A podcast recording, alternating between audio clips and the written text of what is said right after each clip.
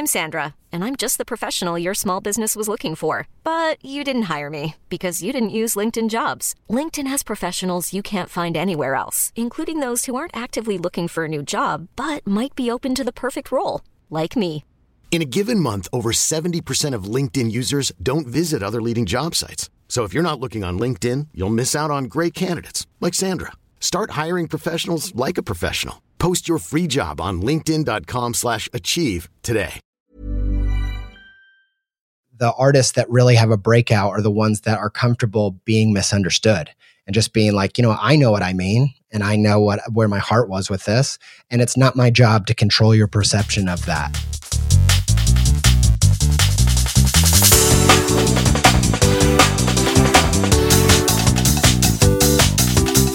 Bonjour à tous et bienvenue sur Sens Créatif, le podcast qui explore les motivations et les stratégies des artistes de l'image. Je m'appelle Jérémy Kleiss, je suis auteur-illustrateur à Paris et vous pouvez me suivre sur Instagram at Jérémy Kleiss. L'interview d'aujourd'hui est exceptionnellement en anglais et pour les anglophones qui découvrent ce podcast, j'ai même réalisé une version alternative avec une intro et une outro en anglais. Donc si c'est votre cas, je vous invite à écouter l'autre version de cet épisode. Cette semaine, je suis plus qu'heureux de vous présenter ma discussion avec Andy G Pizza. Et oui, ça devait arriver un jour. Si vous suivez ma carrière depuis longtemps, vous savez à quel point le travail d'Andy a été influent sur moi. Andy G Pizza travaille en tant qu'illustrateur et orateur, mais surtout, il est le créateur du podcast américain Creative Pep Talk, un podcast qui s'est donné pour mission d'aider les créatifs à développer un travail épanouissant artistiquement et florissant professionnellement. Et ça les amis, Autant vous dire que ça m'a interpellé.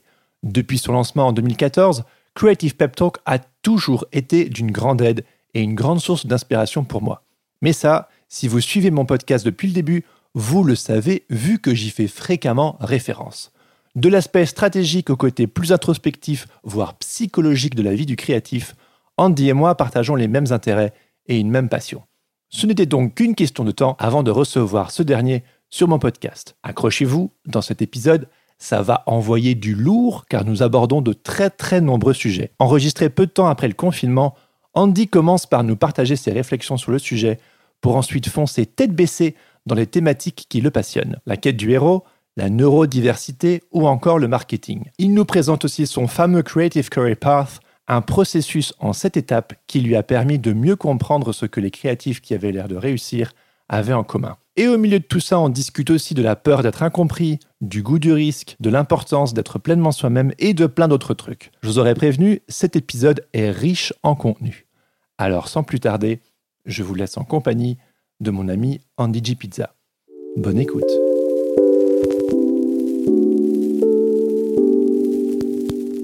And I think we are on air. Let's do it, man. Let's make a podcast. Let's do it. Yeah. Hello, Mr. Pizza. Hello, Jeremy. How about that? Hey. never call you that. Yeah. So good to talk to you, Andy. I'm super thrilled to have this conversation with you. Welcome to Sens Créatif, French podcast about creativity and creative careers. I am so pumped to be here. I honestly, there's something in my soul when I am prepped to sit and talk to you that just feels like, um, uh, uh, you know, uh, this sounds weird, but a warm bath. It just sounds like, just sounds like the, okay. Now I can just we're we're so we have such a good uh, friendship, and uh, Yeah. you know we trust each other. There's low boundaries, and so there's just always Yes. so much warmth and and there's good listening from both sides, and so I'm just genuinely yes. excited to be talking with you. Thank you, man. Some uh, Belgian, French, American love going on here. Yeah, I'm gonna make Europeans very uncomfortable with. My, Oh, that's With my openness and feelings and all that stuff, I'll try to turn. That's great. You know, my listeners, they, they know that our journey, the impact your your work and creative pep talk has had on me. So they're prepared. They Okay, know they're ready for the the creative pep talk experience. So that's cool. yeah, that's great. Uh, I, I usually start each interview with the same question, which is, what's that thing that gets you up in the morning? That's a good question. Are you starting right now with that question? Is it time I to am, run? I am. Let's do it. Let's Okay. dive in, you know? All right. I, that's a great question. And, uh, you know, I could take, I love that question so much. I could take it into 18 different directions, but I'll try to take it into one. And, you know, I think for me, I'm really driven by meaning. You know, I yeah. I'm ADHD. I'm really open about it. Probably too open. People are like, "Shut up, we know you have ADHD." um, but uh, it just rules my life in so many ways. And the thing about ADHD that I'm not sure people know is that it has this um, it's it, uh, this weak executive function, and it's driven by interest based uh, neurosystem. Where which all that means is I can I have to be doing things that I want to do. I can't mm. be bored, and and I and it's um and it's a it's a disease that I have. Um, and so you know when I was uh, zero to 18, I let that ADHD and that um, obsession with not being bored uh, uh, made me run to pleasure, uh, just cheap thrills, basically. And that got me into so much trouble that eventually, and I looked at, and I had my mom, who I believe is also ADHD, and watched how that played out over a lifetime.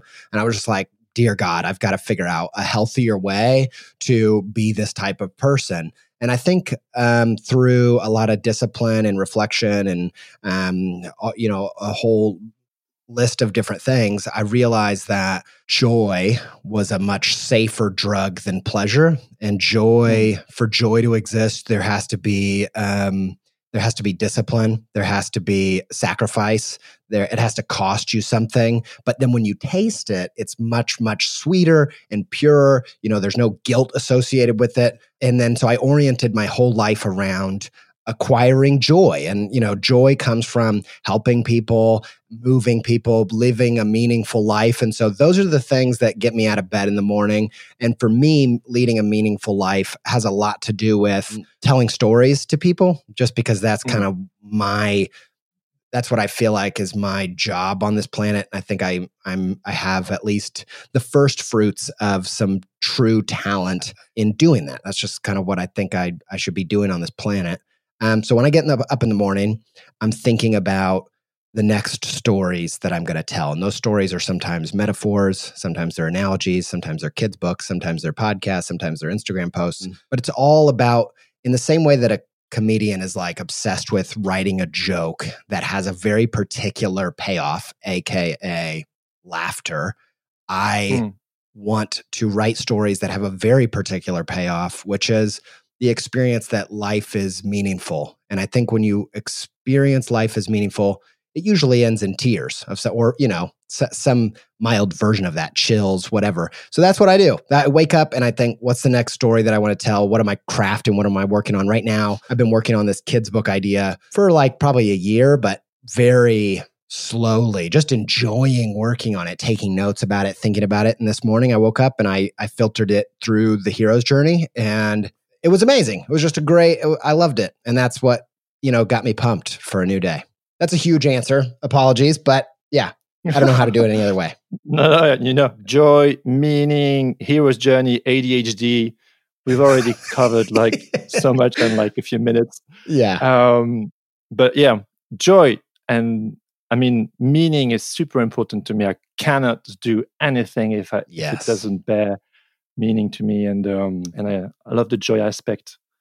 Uh, I never considered it that way.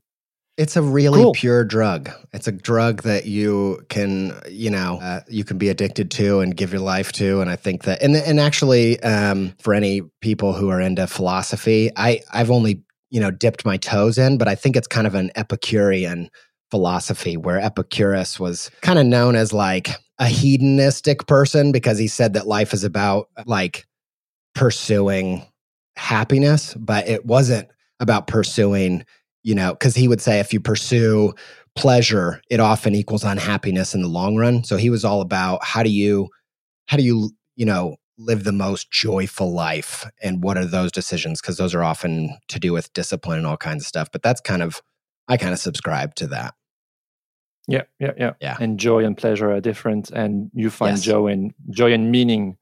Yes. Um, and the and the journey towards meaning is sometimes complex and difficult, but at the end of the day, when you find meaning on your way, tears of joy, and it's just so so powerful. Yeah, the good um, stuff. Cool. I think that's a good um, transition for. I usually um, ask my guests to uh, introduce themselves, but I mean, obviously you can do it.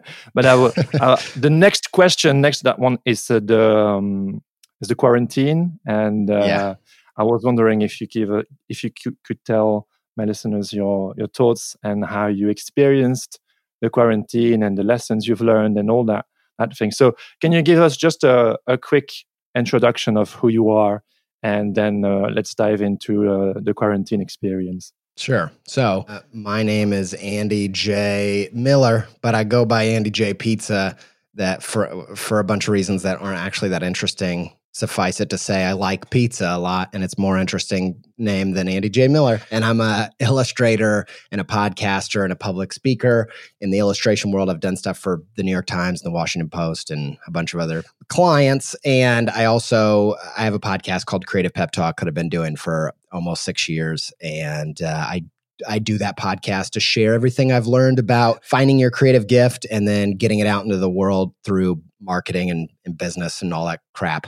Um, but uh, uh, yeah, so that's who I am. And then to to the quarantine thing, I have been. you know, I really interact with things through the lens of the hero's journey. If you don't know the hero's journey, it's just, it was um, Joseph Campbell found that there's this pattern in the all of the world's stories, all the myths and religions that we have passed down and, and told each other throughout time, that there's these really clear patterns that show up over and over and over. And I kind of use that to base my reality in a story or a narrative. I think that, you know, the reason there is this pattern isn't because it's some, you know, secret out there in the universe. I think it's just how our brains are wired to make meaning of life. I think those patterns exist in our head.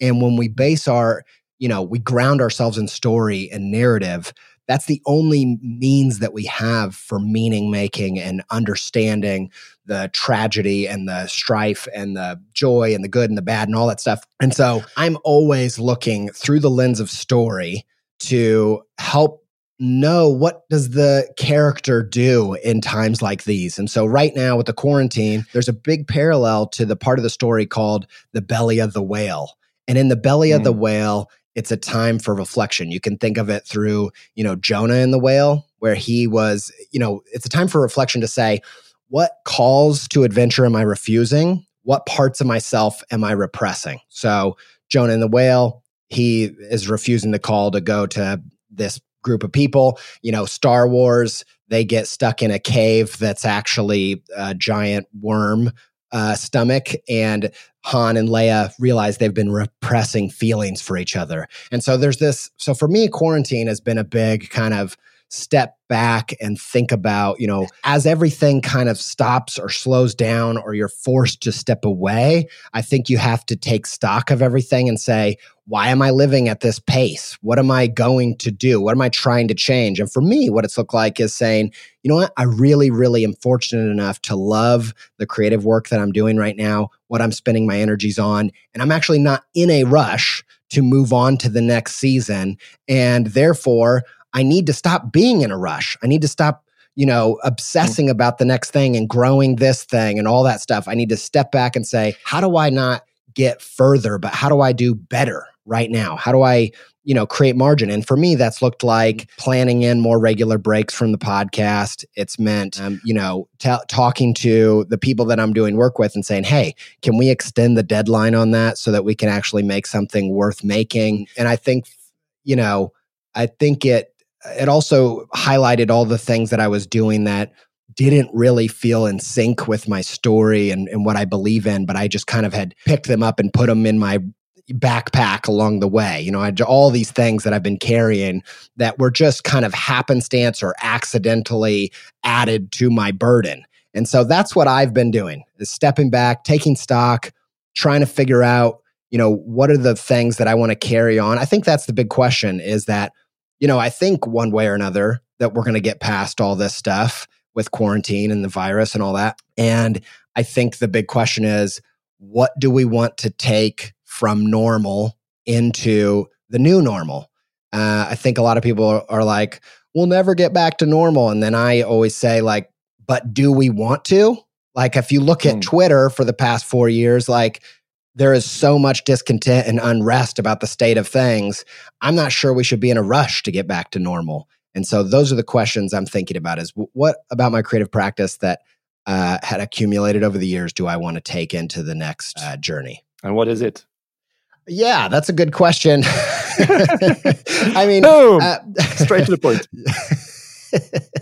um, well, I think that's a great question. And actually, uh, the podcast is one. So, the podcast during this quarantine, I've actually spent more money on my podcast setup than I ever have in all the six years put together. I set up this room in this recording space and I bought a new computer for it and I bought new sound stuff and all that. There was something about um, stepping back and looking at all of it that I realized that it doesn't matter where I go or what I do or what do I accomplish or what the next thing is, that I think that the podcast is going to weather things for a while. It's going to be around for a while and it's going to be a key to pretty much everything I do. And it, and it really um, is so squarely in what I want to be about in the world. And so that's an example of as I stepped back and I assessed everything with clear eyes, I realized I'm not in a rush to get past the podcast. And if that's true, then I need to put the investment in to make it as substantial and as great as I know it could be. And so that's one example of Yeah. how I've kind of, yeah, doubled down on something that was right. Does that make sense? So, yes, totally. It so it's been six years you've been doing the podcast, and you just said that it's key. You, you it's key to everything you do. Yeah. Can you tell me why? I mean, six years is a long time, and Yeah. you want to carry on. And I remember hearing a, a few podcasters talking here in France saying that usually podcasts they go maybe for two or three years, and then maybe they they go do something different. uh, at least in France, or you know, I don't know, but Yeah. it's something. I mean, that's pretty true in the Um, US as well. Yeah. Most people don't even, okay. You know, most people, they launch a podcast, they have all these goals and aspirations of how it's going to change everything and they're going to be rich and whatever. And they make four episodes and they're like, oh, there's no sponsors, nobody cares. Only my mom's listening and I quit. And that was true four episodes into to my podcast. That was also true. So, yeah. Yeah. And so, what happened? What happened with Creative Pep Talk, and uh, what's happening right now, and why uh, is it so, is it so key, or why did it become so key to everything you do?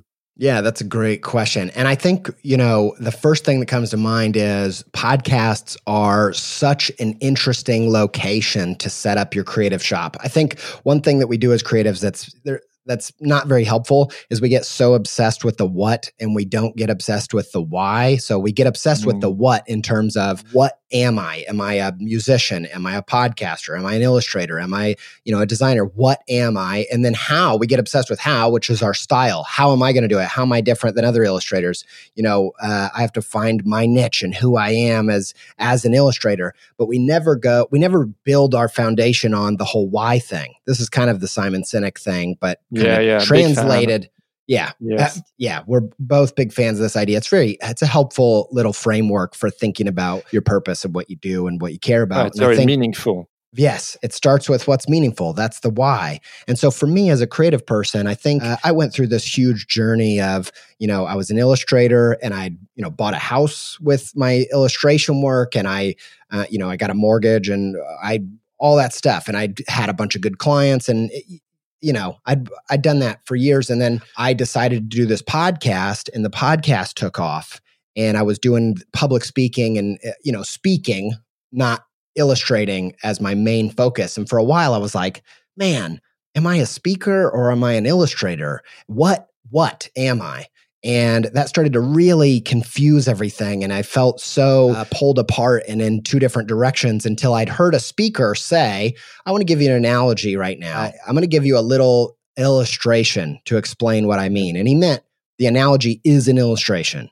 And when he said that, my mind just exploded and I realized that the what didn't matter. It didn't matter if I was drawing, didn't matter if I was speaking, didn't matter if I was writing, didn't matter what I was doing. The why was always the same.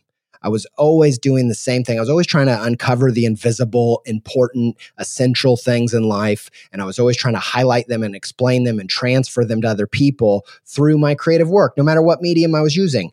And the what matters to, in terms of like, you know the practical of like being good enough at making illustrations that people actually want to look at them. That matters. You know making a podcast the what matters in that getting the microphone so that people can stand to listen to it. But though but as far that's as far as it goes for me. So beyond that i'm always thinking about why. Why am i doing it? What's my artistic voice and what do i have to say and what am i on this planet about? And then the medium doesn't really matter. And the reason i say all that is because creatives get so hung up on the what in their identity and the label that they they don't take any note of you know uh, what the opportunities are right now. And so for me, I feel like uh, podcasting is like the place in the city that's up and coming. So if you think about like a city analogy, you know, you don't open a coffee shop in the hip place from 10 years ago right? That there's a hundred coffee shops there and you're going to get crushed and they're already established. If you're opening a new coffee shop, you're going to think about what's the next place where things are really happening in the city. I want to be part of that. And so for creativity, I think of the what like that. And for me, podcasts are one of the most interesting places to be making creative work today. And I would say everybody that's, you know, from the bottom to the top, people would agree with that. You know, I just read an article from Hank Green, who has, you know, huge podcast, huge YouTube. And, um, you know, he prefers podcasts over YouTube, even though he's famous for his YouTube videos. And it's because podcast is still the Wild West. And the thing about the Wild West is, I don't know if any of this makes sense. You feel free to like pick at, you know, my Americanisms because I don't no, know no, if they're going to translate. But uh, the podcasts, there's just so much creative freedom. There's so much room Oh, to yeah. grow. There's so much room to define what a podcast is and what's a good podcast. And that's that's where you want to be as a creative person because that's where all the that's where all the the fun is and that's where all the agency is. And mm. and so you know i always th- but then also a lot of creative people don't want to go to those places because there's anytime there's a new place to set up shop there's no there's no clout you know if i go tell people oh, i'm a professional podcaster you're going to get people rolling their eyes you know in the fancy pants places where they're giving away Yeah, yeah, yeah. awards. And uh Yeah. and that's exactly where you want to be. As soon as you get into romance as soon as you're like oh i want to be you know steven spielberg or i want to be bob dylan or i want to be the beatles you're like you're cha- you're you are chasing you heard thunder because it got to you and you're chasing lightning. Like by the time you hear the thunder the Oh, yeah, lightning is gone and so that's why that's pretty much that's one of the main reasons podcasts are so interesting to me is that it's just that's where the creative stuff's happening right now man. And i i am thrilled to be a, a, a tiny little speck of a part of it. Hmm.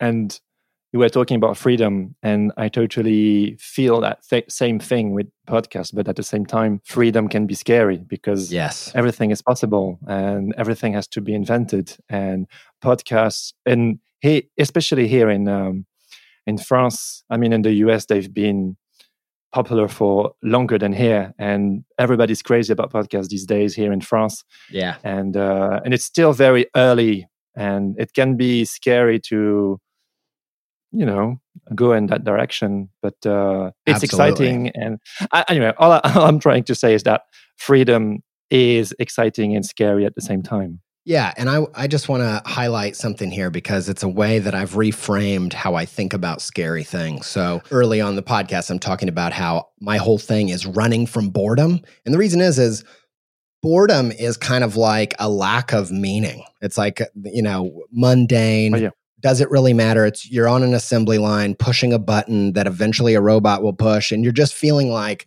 so bored because you don't know if your life matters. It's not making any difference. And so for me, I've kind of reframed scary in my creative journey as uh, the opposite of boredom. So if I'm running from boredom, I'm often running into scary. And when I hit scary, instead of being like, oh, I'm scared, I got to get out of here, and retreating to boredom, realizing like, if this wasn't scary, it would be boring. Yeah. and that's kind of that's kind of how I try to reframe it when I'm frazzled because I don't know what a podcast what what is a good podcast what you know what what how do you grow one of these things and you know I think about it also like you know uh, I think about how if the if the road is paved and there's all these people along the side trying to make money on you as you're going along your journey and trying to make it easy on your road to success and your treasure your creative goals then the gold at the end of that road is gone. You know, it's this idea that in the gold rush, the people that made the most money were the people selling the tools to the miners. That's that. And so, uh, yes, you know, so you want to, you don't want to be on a road where, Uh, you know, there's awards and there's all, and, and it's easy. You know, when I made a podcast, when I first made a podcast, you know, finding the right microphone and finding the hosting and finding all these different things you really had to search and figure it out and fumble through it. Whereas now you can, you know, podcasts are still, I think, in their infancy and still a great place to start and go. But now you can get the, the an app and just record your voice and push a button and it's on Apple Podcasts. And so that, you know, the, that's less wild, less wilderness than um, when I started in. And, you know, in 20 years, it'll be uh, as stuffy and, and picked over as TV. Um, and at that time, maybe there will be something for me to switch it up, or I don't know. Yeah, does that make sense? It does. How do you keep it fresh and wild? And after six years of doing it, I mean, how how have you? Um, yeah, how did how you, did I keep how, the fire lit? It's like a, yeah, a romance. Fire. Yeah. um, yeah, my my romance with podcasts, you know, uh, that's that's hard and that's I think that, you know, I, that's one of the reasons I like story so much. So so I'll answer the the first answer to that is the thing that saved my podcast was about a year, two years into doing it, I was weighing up whether I needed to focus on kids' books, illustrating and authoring kids' books, or focus on the podcast for the next year or so.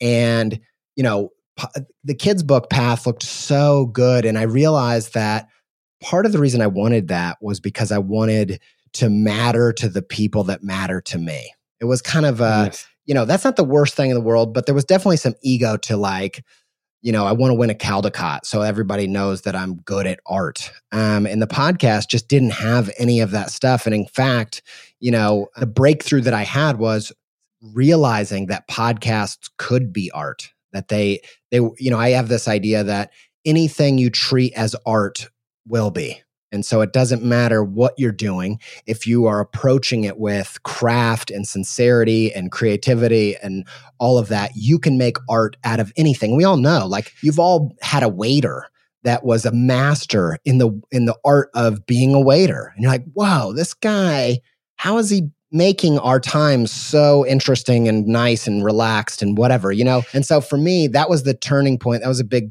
breakthrough for me in the in the in the podcast was I realized like even if nobody else sees it, even if nobody else knows, to me, I know that the podcast is my art and I will approach it like it's poetry. And I will, you know, and so for me, that's amazing because it's just like I heard Sufjan Stevens, who I'm a big fan of, say, you know, he's still trying to write the perfect song. And there's just this elusive thing about art where it's this, this thing of mastery versus uh, mystery. Like you're never going to write the perfect song. You never, you know, the sto- that's what's so cool about story. The more you learn about story structure and how to write a good story and get more tools in your belt, the more, uh, the more you realize how this is a journey that will in you'll enjoy the rest of your life. It's just like what I imagine. Uh, I don't know because I don't play sports or watch sports, but I imagine that's what keeps people interested. That's what keeps Michael Jordan interested even after five championships. To get the next one is you know, every game is still a challenge. Every game, there's a new thing that you didn't see, and there's a new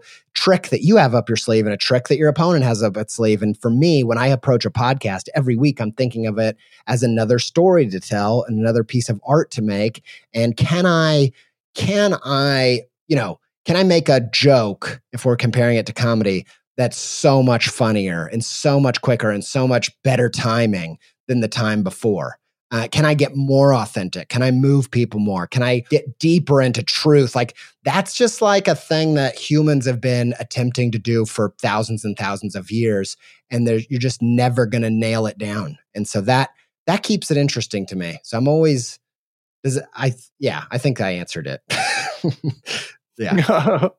yeah, yeah, totally. It's always pushing yourself and taking risks. Also, it's um yeah it's a little idea which I'm toying around. Lately, I listened to uh, an interview of um, of the singer of a band I really loved. It's called. Um, he was leading the Chariot and Norma Jean and you know heavy stuff. Mm. You know we discussed right. about that uh, when yeah. uh, when I was in the US with you. Anyway, and he was talking about I don't know listening to him. He doesn't give very often interviews and. Mm listening to him talk about his crafts, something clicked again in me hmm. because mm. basically each gig that they would play, they would always start with the same song and end with the same song.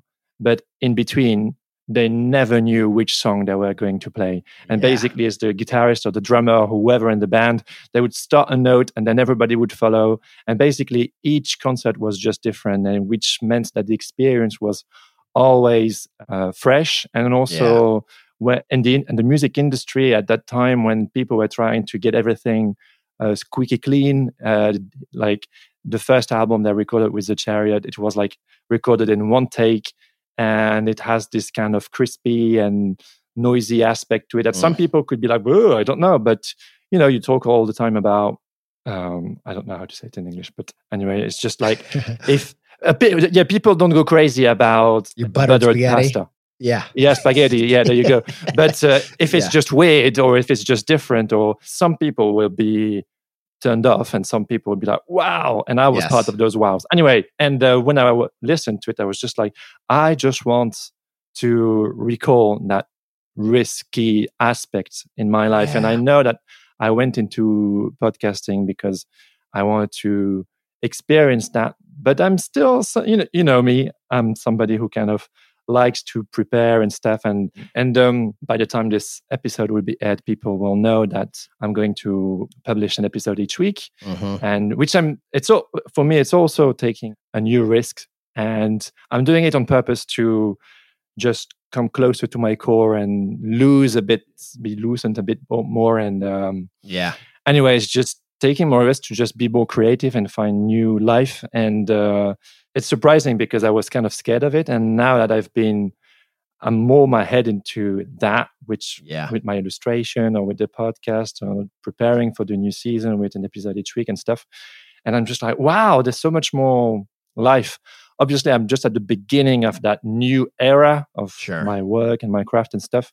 But um, it's it's thrilling. Yeah. And, um, it makes total sense. And actually, uh, it reminds me of an idea that I'm kind of I've been wrestling with a lot and really excited about myself. And it's this idea of there being kind of two creative energies. There's a strategic creative energy, and then there's an exploratory creative energy. And uh, you know, the strategic side is kind of like a creativity as a as a solving a puzzle. So it's you have a, an end in mind, something you're trying to get to, and you're reverse engineering. How do we get to that thing? How do we work backwards from where we want to go to draw out a map to how to get there? And I think if you think about yes. like a mystery novel or you know the movie Knives Out, and like these you know who done it, like that's written strategic creativity where it's like we know we got to start with the end we got this is who done it. This is who the killer is. And then we got to figure out how do we write backwards to lay all the traps and everything work out perfectly. That's one type of uh, creativity. And then the other side is exploratory creativity. When i think about exploratory creativity the most wildly pure exploratory creativity that comes to mind is the show Lost, where, you know, writers later came out and oh, said, yeah. we were encouraged to literally write the craziest thing we could write without any idea of how we're going to pay it off. So they're just literally coming showing up and trying to explore with no way of being strategic no way of knowing how it's going to end and then I, my favorite version of this is the one that kind of does both of them attempts to hold both of these opposites in tension is the show curb your enthusiasm where they hmm. have an outline which is the strategic thing. They have a way of, we know how we want to wrap this up, how all the things need to come together. That's the strategic creativity. But then, eh, but there's no script. So there's an outline, but there's no script. And so when they go into each scene, the actors don't know exactly what they're going to say but they know how the how the scene needs to end or what needs to pay off and so then they yeah. show up and they play and so i think what's great about this is it's a great way of you know i think there's a correlation between strategy uh, eh, strategy and ex- exploration versus mastery and challenge. And, you know, Mihaly Csikszentmihalyi wrote this book and ha- created this idea about flow state and how to get there. And that's what we're all looking for that meaningful feeling of joy when you're right in the pocket, right in the creative work that you're doing that lights you up and you're and and he said that to get there it has to be an equal balance of mastery and craft or mastery and challenge sorry mastery where i'm so good at this and I know how to show up. And that's to me kind of the strategy side of like you plan everything, you're ready for the day. But the challenge side is now it's game day. And it doesn't matter yeah. how much you planned, you you know, you got to roll with how things play out. And I've actually, you know, that's another thing I've thought a lot about with how I keep excited about the podcast is I'm upping both of those. So I'm getting more and more strategic and planned with my outlines, but then I'm also giving myself more license to go on tangents and be like, oh, like I'm going to go into this part. And if there's a part that just lights me up in the moment that's not really about the episode, I'm just let it, I'm going to go that direction. And if I have to cut it, I can cut it later, but I need that balance. Yep. It's those side quests and stuff. Yeah talking about strategy you know your your podcast talks a lot about how to find the balance between um, having a f- fulfilling creative career and uh, both on the financial side and on the artistic side and yeah. it's a whole balance and um, you came up a few years with the creative career path like a concept that you consider like being the uh, leading to a successful creative career and mm-hmm. i was mm-hmm. wondering if you could talk about that process that personally helped me already a few times and it's something that you came up totally by yourself and um, yeah can, can you yeah. just tell and it's you know uh, i think one thing that's really interesting about it's a seven step process it's a framework for approaching your creative projects and and the choices that you make in terms of what you're going to make uh, without anybody else asking you to you know what are you, how are you going to steer your ship and I think one thing that's interesting about it, you saying, you know, I came up it to- totally by myself, but that's actually not true. Actually, yeah. I, oh, because yeah. for a bunch of reasons. One is because this is, they're all things that I just observed in other people. Like I, as I was trying to explain, you know, I, I would come across these artists that I was like, I don't know. I intuitively know that they get it, but I don't know what that means. Yeah.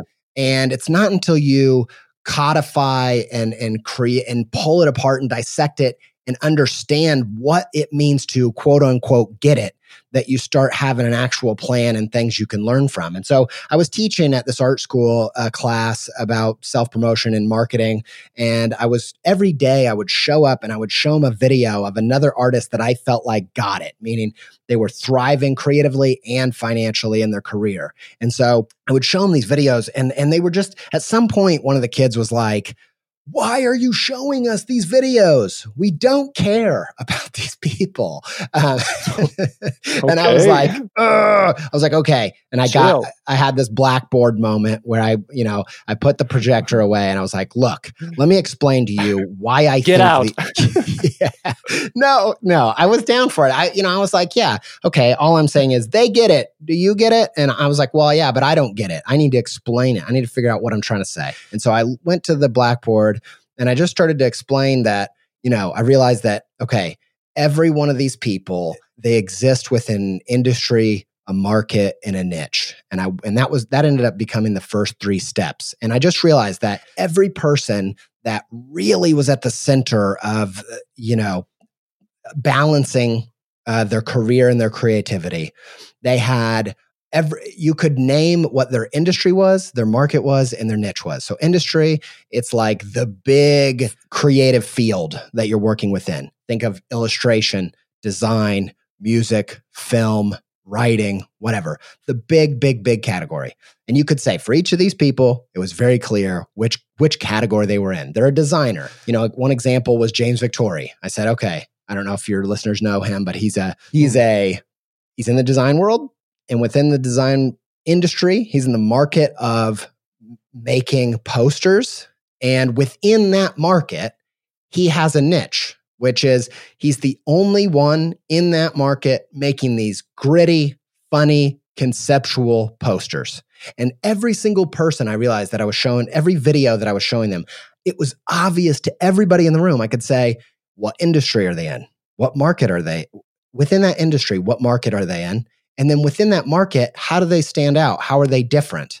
And they could, you could name it. It was clear to everybody. And part of the reason it was clear was because they had made a project that made that abundantly clear. It showed, it positioned them in a market in a way that the market knew how to deal with and understand them.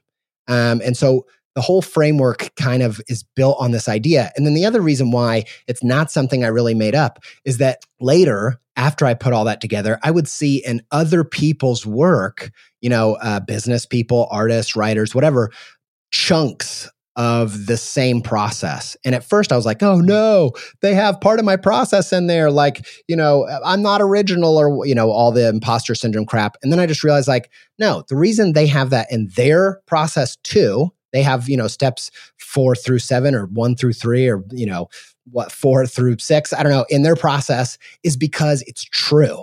It's because I stumbled upon yeah. things that are actually real and that's why they're good and that's why they work. And so the process is you find your industry, and within that, a sliver of that industry where people like you are making a living and that you feel like you fit in with, that's your market. Within that market, you find your niche, which is in that market of all these people. You say, Oh, I'm in the illustration world, the illustration industry. I'm in the kids' book market. Within the kids' book market, though, how am I going to be different to all the other kids' book illustrators? Uh, that's your niche. And you say, you know, for me, mine's like pizza and dreams, and there's there's a bunch of other nuance there. Um, and and once you have your industry market niche, you can create a goal that's that perfectly summarizes. You know, your subconscious is super powerful and, and it can help you accomplish goals, but it needs something clear. And so you can't say, "Well, I'm in the industry in this market in that niche. Go, let's let's accomplish it." Um, it's just too fuzzy. So if you create a goal it will summarize your industry market and niche. Because if your industry is illustration and your market is uh, newspapers and magazines, and your niche is, you know, heady uh, psychological stuff, then your goal might be I want to do the cover of Psychology Today, the magazine. And that gives your whole mind a clear target. And then, then you can take that step goal and you can make a project that sh- that proves to the world that you're the perfect person to make the cover of Psychology Today. So you build your own personal project. Uh, that's step five, and then um, six and seven six is how do you start marketing yourself? How do you find a back door? You know, you don't start by emailing the art director at Psychology Today and saying, "Hey, I want to make the cover of your th- thing." You you you think, okay, well, who are the people that have made covers for Psychology Today? you know what other illustrators have done that well what did they do before they did that what was the natural kind of path and what are the smaller jobs and the the places where there's less of a line or a bottleneck or you know a bunch of uh, you know which art directors aren't getting a million emails a day like I'll, let me focus on that and then the last step is uh, basically rinse and repeat it's just this idea of once you've gone through steps one through six you can kind of step back and realize you probably got it wrong somewhere so, you know, you can go backwards and say, did I not find the right back door to get in there? Did I not create the right project? Did I not create the right goal? Did I was I wrong about my niche? Was I wrong about my market all the way to was I wrong about my industry? And if you do it right, I think that you will you'll be wrong about all those things a bunch of times. you know, I think at some point like 7 or 8 years into my career I realized I think I want to be in the public speaking industry, not the illustration industry. I want the illustration to be the the weird thing about me as a speaker, not speaking be the weird thing about me as an illustrator. I know that's a lot of information. I've put whole, you know, seven or eight uh, episode series and a whole Skillshare class about it and, you know, b- a book and all that. But I think there there's probably something in there that will help spark something. And yeah, if you want to dive deeper, you can go take my Skillshare class, or you can just go to episode 173 of the Creative Pep Talk podcast. And there's, I think, seven episodes that go through that in detail. Oh yeah, absolutely. that's a lot of info. And sorry, Jérémy. Yes, no, no, no, no. Um, it's concepts that are important to me, and that um, I'm glad to bring to my listeners. I I think the, the, the term marketing is also one you know that kind of puts oh, people oh, yeah. off, and um, can we talk about that for just could... a quick second? Yes. how much time we have. Go for it. Yeah. Okay. Um, because I've been thinking a lot about marketing because I, you know, I think there's a pendulum yes. that swings in your career where, at least for me, uh, where I'm all about the art. And then there gets a point where I'm all about getting it out there and, and the marketing of it and getting it into people's hands. And I go back and forth. And I think when I'm in the art side, I look at marketing and I think, oh, gross marketing. Yuck. Who needs it? I don't want to do that. I just want to be making my pure art. But then once I go back on the marketing side, I need to go get something out there. Uh, I realize that the marketing is actually part of the, it's part of the art. You can think about marketing as the story around the product. And the story is, you know, the myth of a musician is just as important as the music itself. You know, how they found this song and what they did with it and where they came from. It's all a huge part of the way that we interact, the context for the music and uh, in in the art that they put out. And so I've been thinking a lot about, uh, you know, again, let's go back to story and the hero's journey. You know, in the hero's journey, there's two basic decisions that can make or break the success of the journey. So there's the yes to the adventure, and the adventure is about going to find a cure for your people or for yourself. It's a it's about finding the elixir. It's I'm going to go yeah. do this thing and it's going to solve all the problems for my world and for my people. Um so the first decision is do you say yes to finding your gift as a creative? Do you say yes to putting in the 10,000 hours? Do you say yes to actually getting good at doing this thing? That's the first yes. The second yes is do you say yes to doing whatever it takes to bring that cure home to the people that need it?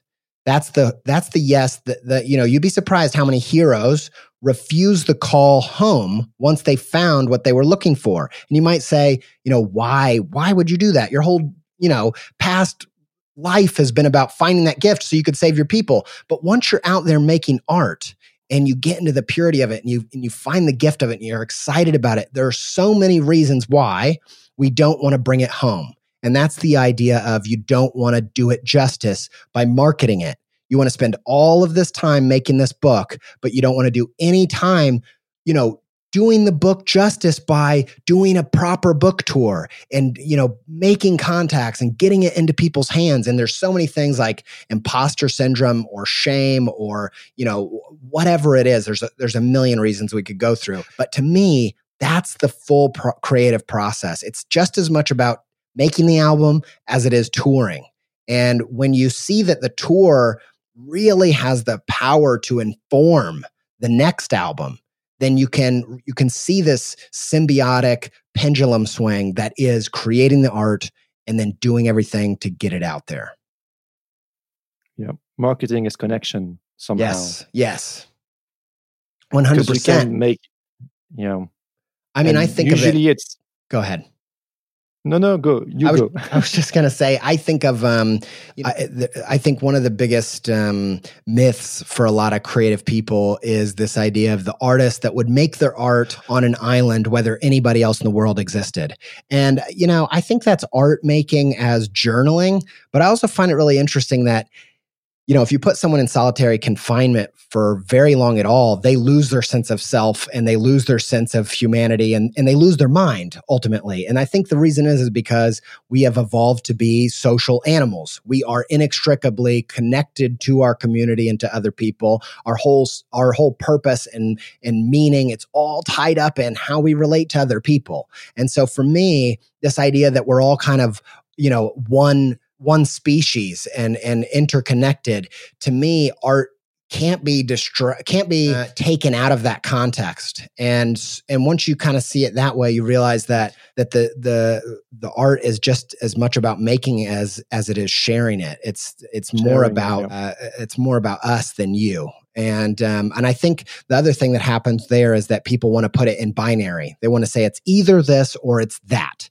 It's this dual way of thinking. And to me, it's always more, everything in life is more of a spectrum and more of a story, more of a narrative. Is that at first, it's all about you, it's for you, it's from you, it's your perspective, and it's your heart, it's your passion. But then, it's not. Then it's something else. Then it's for other people. Then it's time to give it away. Then it's about connection. And then it's yep. about was I, you know, was I able with my craft to explain what moved me so much about this idea? And if I wasn't able to, I got to go back to the drawing board and try it again. So, yeah, you're absolutely right. It's it's to me, I yep. changed the way I saw creativity as it's not just a self expression. It's also about you, you know connection. Yeah, and as soon as you've done something and you release it, it's not yours anymore. It's, yeah. Uh, yep. There's a, a, writer that was saying that he, he was he, he was telling him about the, writing of his book, and as soon as it was released, he was like, people do whatever they want with it, and they understand whatever they want from it, and um, it's not mine anymore. And yes. um, I thought it was interesting because very often we want to control our words and what we mean, and be sure people get us properly. And uh, yeah. I think it's important to gear properly what we want to say. But yeah, when it's out, it's out.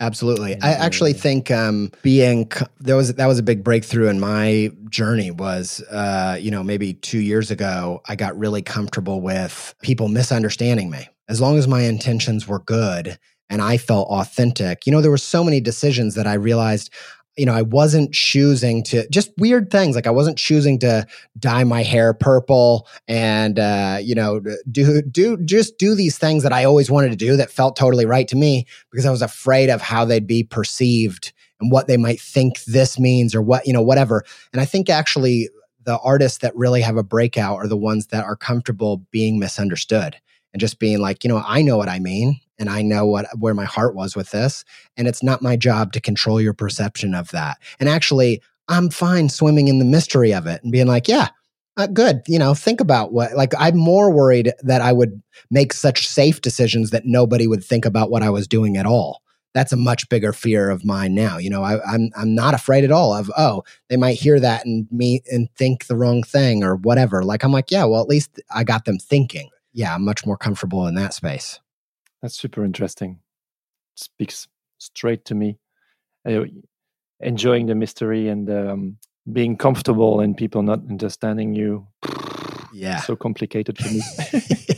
I know that's a huge thread for you. And I get it, man. I, I totally get it because I want to share my heart and I want to connect and I and I want people to know I have good intentions and a good heart and all that stuff. But I think if you you know, I think that there's just something really val- I think if you get too caught up in that, you just won't ever express your heart because everything can always be misunderstood. Yeah. And our heart is messy and yeah. our intentions are messy and our art is messy and definitely. And it, why did you notice that people who have a bigger breakthrough are those people who are okay with that? Well, how did you uh, yeah. observe that?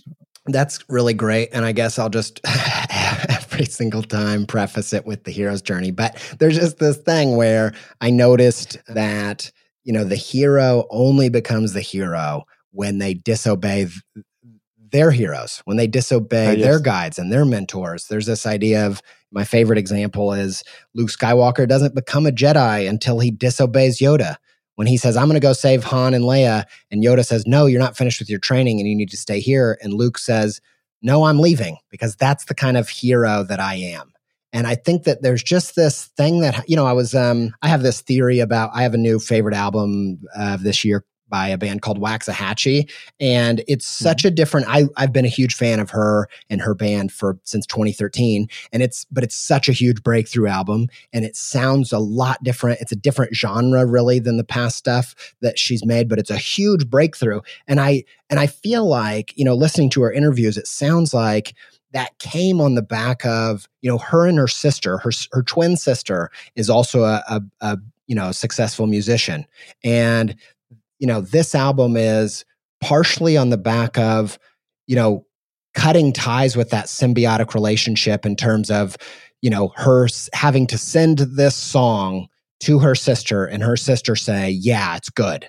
And, and actually make active decisions that her she would know that her sister didn't like and didn't think we were good. And when you do that, that's you owning your perspective and saying, okay, yeah, I get some people are not going to like it or people are going to misunderstand it. Or for some people, this means one thing. But for me, this does it. And when you do that, that's when you're getting into the depths of your own personal taste and your own point of view. And that's what you know, powerful creativity is all about. You know, when I make something, I made a stupid uh, workout video, which uh, I put on Instagram, yeah. and it's one of my, you know, all jokes aside, it's one of my favorite things that I've ever made. It's one of the most pure things I've ever made because it is so my taste and perspective. And when you're in a mm. place to do that, there's nothing that makes me happier. Like I loved that, you know, I had a, a, bunch of friends and and and you know audience that really loved it and were you know relishing in it. But then I had my cousin shared it on Facebook, and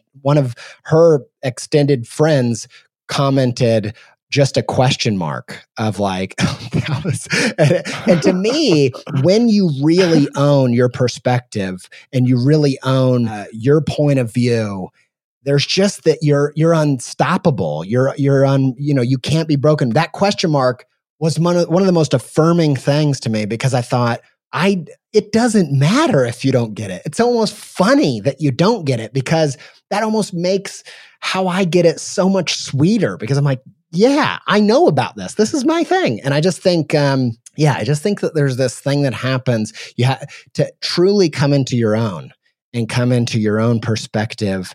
You have to be, you have to be ready to, to, uh, to, to not be for everybody and for not everybody to get it. And, yeah. And I think you notice that. You just notice that there's a time and place where, and actually, I think most of the creatives that we know that are you know famous uh, if you're not just uh, you know in a little niche knowing all the little obscure people doing stuff um, by the time we get to know them they've already gone through that process they've already yes. mm-hmm. and, so i think maybe you only find out that they went through that process if you're so obsessed that you dig back into the two bands that they did before this band and you're like oh these two bands were rip-offs and safe in that genre. And then but you know it wasn't until they broke all the rules that it really took off.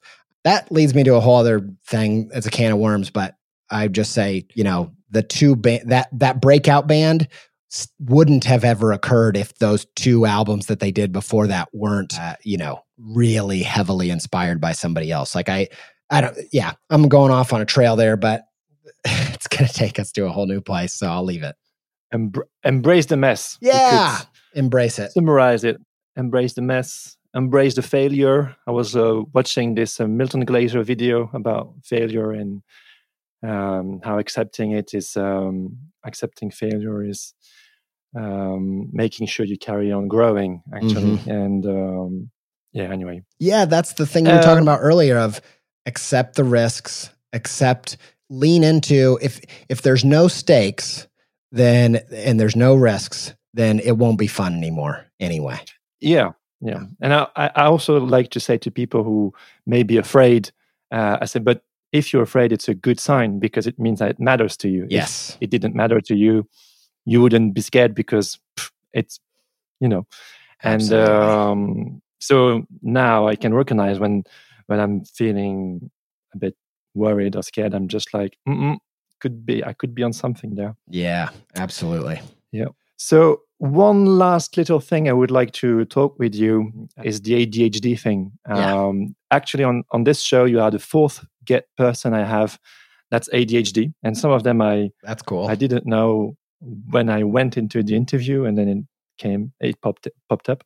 Yeah, and I am more and more passionate about the whole mental health of creative people, and I think mm. somebody who's in a good mental health um, will be a much better creative. Agreed. Um, and um, yeah, I, I, was wondering if you could tell us a little bit of your story about that and what's your how how you look on on that. Yeah. Um, so, yeah, I'm ADHD, uh, which means a whole bunch of other things that are probably not obvious to people. You know, I think, uh, I think it's been great over the past decade or so. I feel like autism and the spectrum has had a lot of stories told about it that helped under, help people understand the nuance of what it means and what it doesn't mean and, and break out of the stereotypes and all that stuff. Hmm. ADHD really hasn't had that yet. I'd love to be part of telling those stories actually. That's kind of what I'm trying trying to do mm. because I don't think people understand what it means. I don't think people take seriously. You know, I watch my mom who I believe has ADHD and just how hellish her journey has been because of it and how much of a challenge just regular everyday stuff is you know? I always say like life with adhd isn't easy but it's epic if you want it to be. You know every day feels like i'm getting ready for battle to brush my hmm. teeth and do just the simple things that i have to do that are boring or, or challenging or, or hard because of this you know brain that i have. But uh, you know i didn't realize that i had adhd until i was an adult and it was you know all kinds of good and bad things mm-hmm. of finding out that but um but ultimately I've come to a place where, you know, I use this word a lot, this idea of neurodiversity. It's kind of a new term that's thrown around there. And it's just this idea that, you know, when people say neurodiversity, they usually mean you know uh, diverse brains like leaning in and accepting and, and celebrating that we all have different brains you know some people have uh, are on the autistic spectrum some people have dyslexia some people have dyspraxia and some people have ADHD, all these different disorders and, and labels and all this stuff. But to me, neurodiversity doesn't mean that at all. Neurodiversity is just this idea that every brain is different and that's the thing that's great about it. You know, I think in the Industrial Revolution, um, this is kind of a Seth Godin idea, but he just talks a lot about how the Industrial Revolution was all about celebrating how we're exactly the same. You know, this idea of, you know, the assembly line and interchangeable parts was such a huge thing for human progress. You know, we realized we could build a car with a, an assembly line, and if every spoke and every spark plug and whatever were exactly the same, then we could interchange them and sell them, and, and we could make things so much quicker and more efficiently. And, but when we started treating people as interchangeable parts, we started creating jobs that we meant, you know, anybody could do this job. You put any human in there and they can do this thing. Then we're maximizing not our true potential as humans, but we are maximizing the most average things about a person. And I think it's caused, it's kind of metastasized. It's kind of created, I think, kind of a, a cancer, an overgrowth of a certain type of person that, you know, in, in cells, when that happens, it's cancer. And so I feel like the school systems are just churning out as many average people as possible. And of course, they're not average. Every single person has neurodiversity. Every single person is different. And I've been thinking about it through the lens of this story that's kind of been jazzing me up for the past couple months. And it's this idea, mm. if you'll humor me with a little bit of storytelling, this idea that uh, if an alien popped out of a space time wormhole and gave you a machine, a device, and they and the alien said, I've got to tell you three things about this device. The first thing is it's one of a kind in all of the universe. There's no other device like this in the whole universe. Uh, the second thing you need to know is that inside this device is the most complex inner machinery in the known universe. Inside this thing, there is something, there's an internal mechanism that is the most powerful, complex thing in all the known universe. The third thing I need to tell you, though, is what it's for. And right before they tell you what it's for, another alien, but this time an evil alien, pops out of another wormhole and kills the alien before they can tell you what it's for. And if that happened to oh, no. you, you if that happened to you, what would you do? Right? You would do anything to figure out the answer to yeah, number yeah. three. You'd be like, I've got to mm. figure out what this thing is for. It's one of a kind and it's got the most complex inner machinery in all the known universe. And yet, every single one of us are in that exact position. You are one of a kind and your brain is the knowns universe known universe's most complex internal machinery and yet we do not take it that seriously we don't take this idea of finding what is you know, how do I lean into my neurodiversity? What's weird about my brain? What's it for? What can it do? How can it serve my fellow human? And so to me, that's what ADHD has taught me. I watched my mom try to be average and fail so dramatically. And I, it, it convinced me the only way I'm going to succeed is by leaning into my weirdness and my neurodiversity. Now, a lot of people can succeed with their average skills. They have plenty of them and they can do it, but they're not going to find what that number three answer is and what and until they do they're not going to live that meaningful life and they're not going to feel like they're not an interchangeable part and they actually are a piece that is a linchpin that is required for the thriving of their community and and and to me that's kind of the purpose of being alive. Boom. Boom.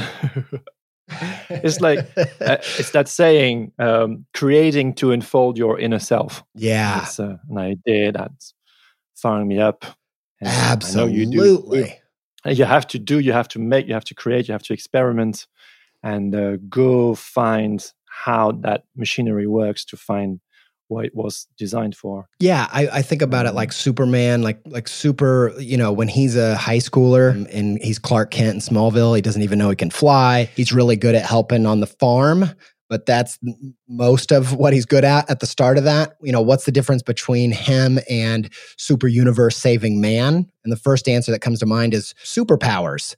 Uh, but the truth is, they have the same superpowers. The thing that they don't have the same of is self knowledge, and uh, and the way that S- Superman finds all his powers isn't by taking a you know personality test and and sitting back and thinking who am i? He finds those powers under extreme pressure trying to save people you know falling off a building and then whoa what the heck? I can fly. Like that's how it happens. And the art is the same. You don't find your gift and and find what's special about you by sitting back and just asking deep questions. You find it by putting pencil to paper. Yeah.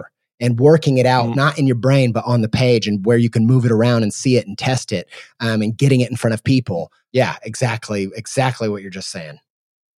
And by getting messy, by getting messy 100% yes by doing it wrong um, by getting you know by yep. having a hypothesis you know using that creative career path and saying i think i'm in this industry market and niche and then just being completely wrong like the amount of times i you know i did a uh, I don't know how much time we have here. I feel like we still uh, have a, a, little bit of time. Okay, a little bit of time. I'll just tell you, you know, one example of, you know, getting it wrong that was so necessary for me was I did a I did a creative career path project where I was I said I want to try to be in the industry of illustration in the market of making book covers, illustrating book covers mm-hmm. for fiction books.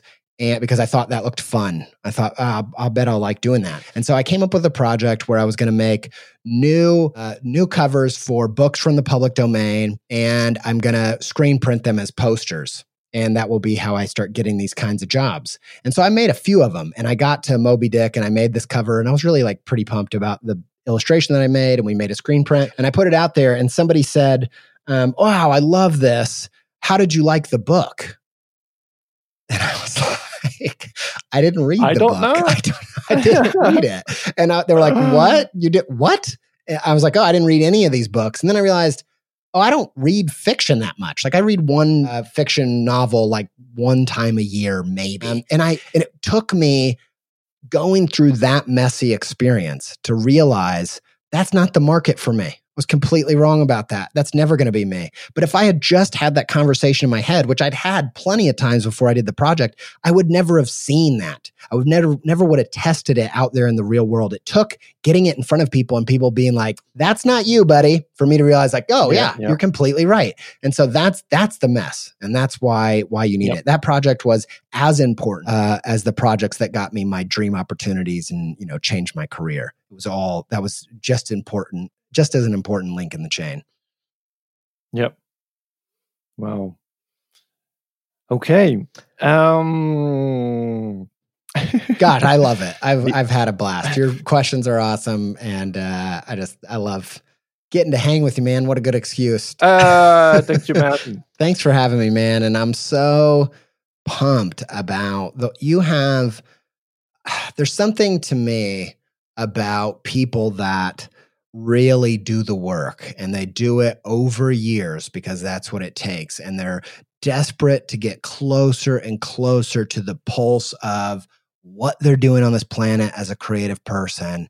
And it has been a complete joy to watch you just hunt after that thing and get closer and closer and all the things happening with this podcast um, from from the outside it's just been such a pleasure to to watch it to watch everybody start to see what I saw in you when we started having emails, you know, probably mm. about a decade ago. So I'm I'm pumped yeah. for you, man, and congrats. Thank you. I don't know what to say right now. thank okay. you. And uh, you know, Creative Pep Talk came. I told my listeners already a bunch of time, but uh, I think I, t- I started in 2013 working as an illustrator, and your mm. podcast launched in like 2014 or 2015. Yeah, 2014. Like yeah, and um, you know, it's been a huge uh, influence on on my work. And I know we we were talking prior the podcast. I discovered your work on the Fox Is Black, mm-hmm. the, um, the blog. So it's been it's been a while, and yeah, we've been talking for ten years now, and here we are talking live on the Sans podcast. There you go. Yeah. Well, thanks, man. Cool. Well, thank you, Andy, for your time. Thanks for being with me, and um, and yes, um, voilà. Thank you a lot. Voila.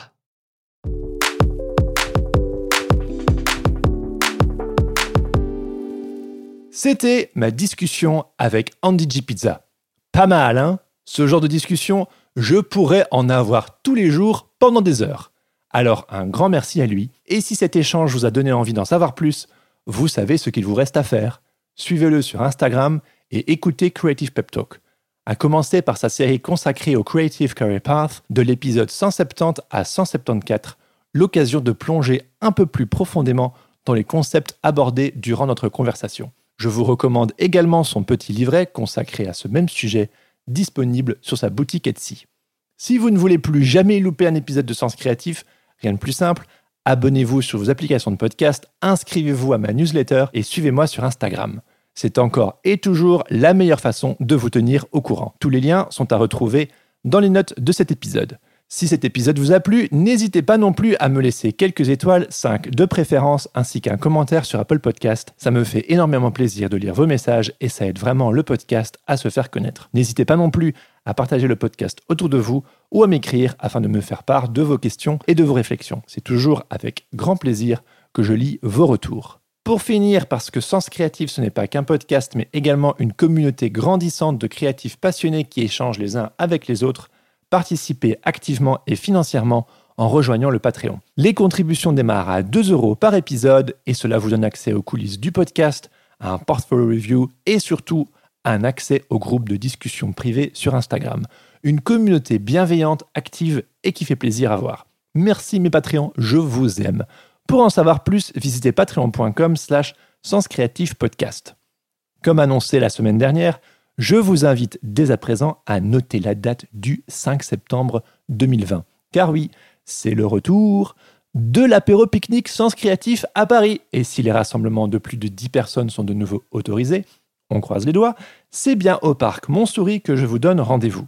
L'occasion pour la communauté Sens Créatif de se retrouver afin de discuter de tous ces sujets qui nous passionnent. Sous réserve de changements de dernière minute, Plusieurs invités du podcast, dont Marie-Laure Cruchy, Laurent Bazar, Edith Valeron et Pauline Thomas, ont déjà confirmé leur venue.